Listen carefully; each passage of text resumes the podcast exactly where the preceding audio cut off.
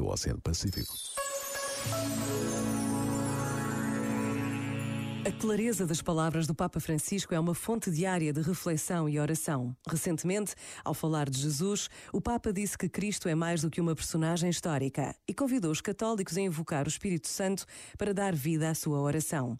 No Espírito, tudo é vivificado. A possibilidade de encontrar Cristo está aberta aos cristãos de todos os tempos e lugares.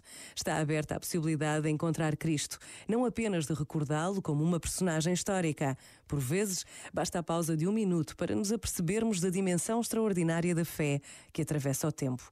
Pensa nisto e boa noite. Este momento está disponível em podcast no site e na app da RFM. RFM. When your legs don't work like they used to before. And I can't sweep you off of your feet. Will your mouth still remember the taste of my love? Will your eyes still smile from your cheeks? Darling, I will be loving you till we're 70. And baby, my heart could still fall as hard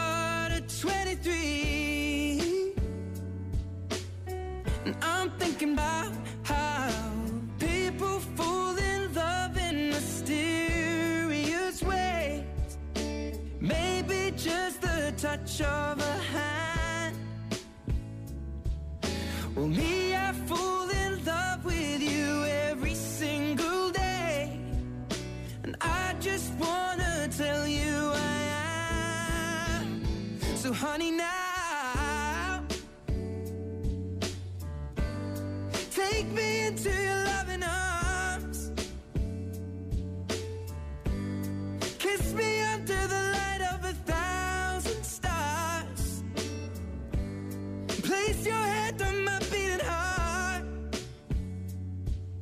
thinking out loud.